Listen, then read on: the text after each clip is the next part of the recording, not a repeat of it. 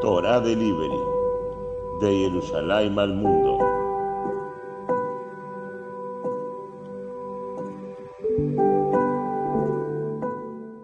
Esta semana vamos a leer dos perashiot, Nitzavim y Bayelech.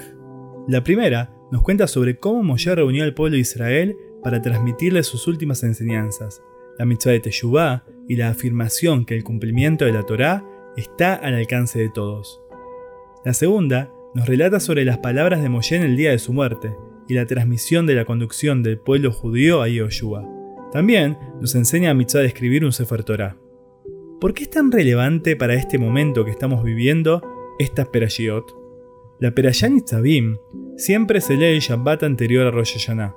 Dice la Perashá, Atem Nitzavim Hayom Kulechem Lifne Hashem Elokehem.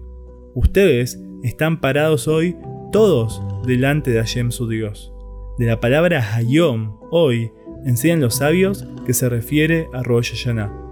El Sefat Emet agrega lo anterior que la expresión Kulehem, todos ustedes, se desprende que en Rosh Hashanah nos paramos frente a Hashem como una nación integrada por todos sus componentes.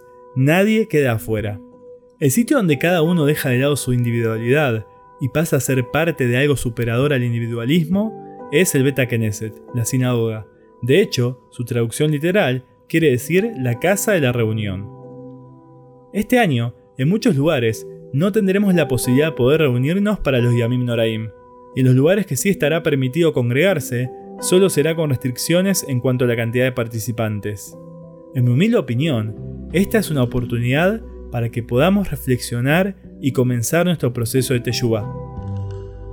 Todos anhelamos poder estar la próxima semana en comunidad, escuchando el shofar y reencontrándonos con nuestra Keilah. Pero ¿por qué no tenemos este pensamiento durante todo el año? Esta sensación de falta que tenemos ahora tiene que ser un disparador para valorar nuestras instituciones y tener una participación más activa en ellas. Como judíos, el Beta Knesset tiene que ocupar un lugar central de encuentro tanto en la diáspora como en Eretz Israel. Este año tiene que ser un año bisagra en nuestras vidas y entender que la vida judía no es igual con o sin el templo. Si eso se ve afectado, también a nosotros individualmente nos afecta. Que se cumpla lo que leemos al comienzo de Rosh Hashanah, en el Ajot Ketana, Tihle Yana Bekililotea, Tahel Yana Ubirjotea, que termine el año y sus maldiciones, que comience el año y sus bendiciones. Desde Jerusalén, Shabbat Shalom Morach.